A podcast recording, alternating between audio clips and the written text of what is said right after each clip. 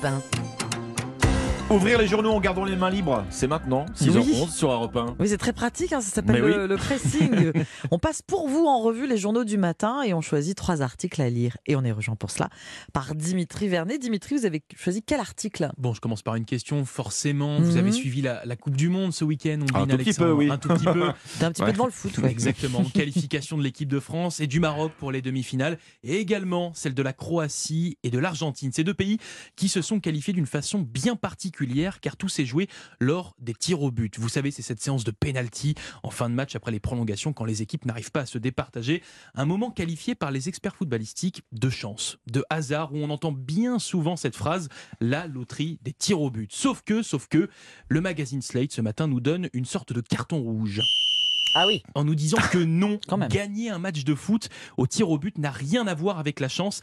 C'est tout un art qui se travaille. Lors des entraînements, les équipes peaufinent cet exercice, notamment en al- analysant les anciens pénaltys de son futur adversaire, voire même en travaillant tout la- l'aspect psychologique qui entoure ce moment, car oui, le mental est bien souvent le facteur X. Je vous donne quelques statistiques qui vous, qui vous le prouvent. Quand une équipe débute la séance de tir au but, elle a 60% de chances de remporter le match.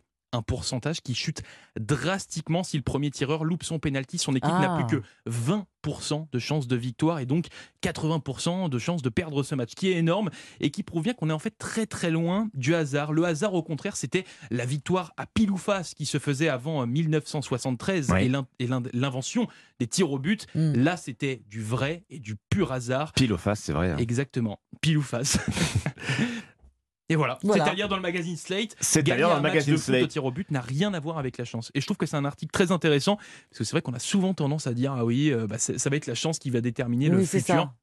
Et finalement, pas du tout. Et on trouve ça cruel Bah, en alors, fait. c'est effectivement pas de l'impro. Facteur mental, évidemment, parce que quand on arrive au tir au but, on est à quoi? À 100. euh, 20. hein, on, est, on, est, on est au On bout est de la 120, fatigue. 120, là. 120 et des miettes, ouais. Hein, c'est ça. voilà, donc, euh, ouais, Donc, ouais. euh, le- déjà, euh, psychologiquement, on est atteint, surtout dans, en Coupe du Monde. Enfin, on a tout, tout un pays, tout, tout l'avenir d'un pays qui repose sur nos Bien sûr. épaules. Donc, euh, forcément, l'aspect euh, psychologique, il joue forcément. Votre sélection ce matin, Ombline Symbole de la mutation de notre société, ces papas qui veulent accorder du temps à leurs enfants, temps partiel, pas de déjeuner entre collègues car ils n'ont pas inscrit leur progéniture à la cantine. Vous ne les verrez pas non plus traîner au bureau euh, des pères qui bousculent les habitudes des entreprises. C'est une enquête à lire sur le monde.fr. Depuis un petit peu plus de deux ans, le congé paternité a été allongé à 25 jours en plus des trois jours de congé de naissance payés par l'employeur. Même si les mentalités évoluent, c'en est une preuve d'ailleurs. hein. Certains réflexes sexistes, faut bien le dire, ont la peau dure. On fait euh, par exemple la connaissance de Riyad qui travaille comme euh, aiguilleur au Bourget en Seine-Saint-Denis. Il a trois enfants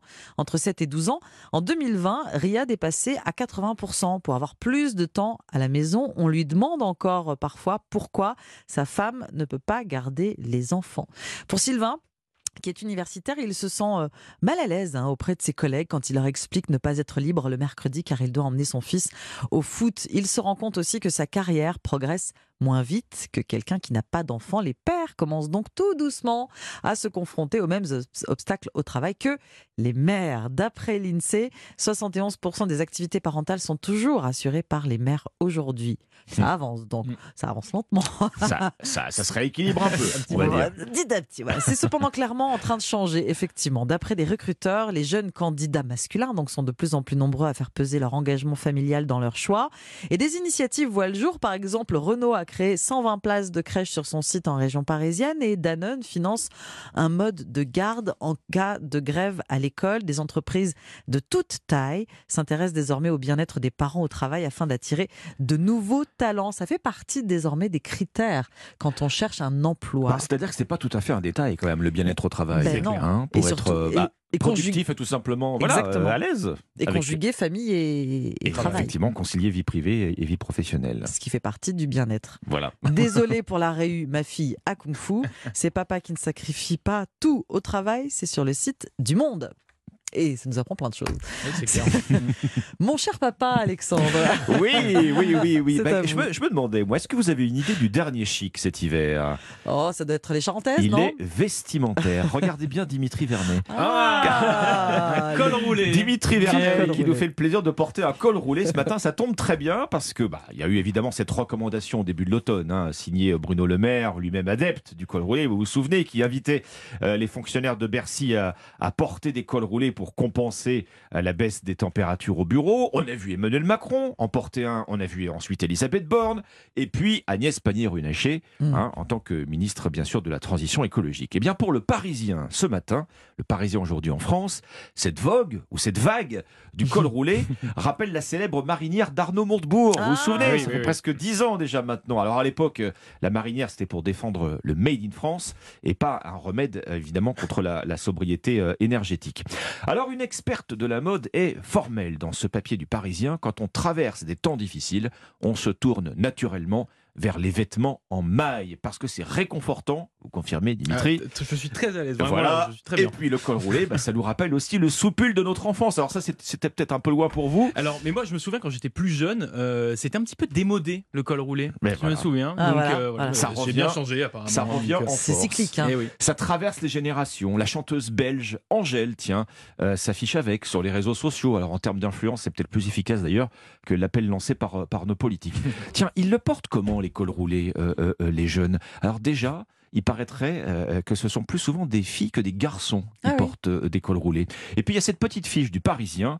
Les jeunes portent désormais le col roulé couvert d'une surchemise. Vous pouvez la voir, Ah, photo, oui. photo Chic. à l'appui. La surchemise, voilà, avec le look un petit peu hipster, vous voyez, le, Oui. le- le bonnet, etc.